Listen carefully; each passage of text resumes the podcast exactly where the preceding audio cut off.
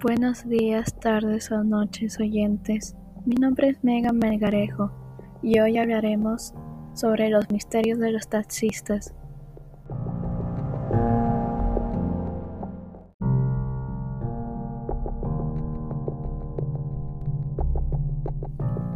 La historia que voy a relatar en este momento es un fenómeno que sucedió por casi todo el mundo.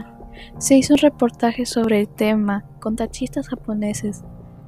Lo que sucede es que en múltiples países no existen solo historias, sino hasta denuncias de taxistas que dicen haber recogido pasajeros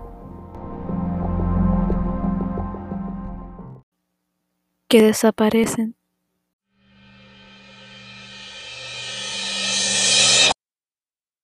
Algunos contaron sus experiencias, otros, con recordarles del tema, se quedaban callados y aterrorizados. En un campo de Colombia se retiró Gerson, un taxista, en 2011, cuando recogió a una mujer de tez pálida, cabello negro y vestido morado en el barrio Salamanca.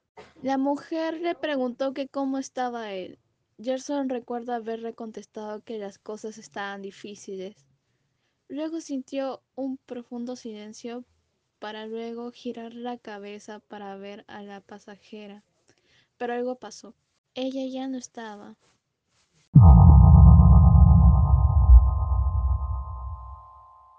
Esto le produjo un trauma por lo cual se retiró.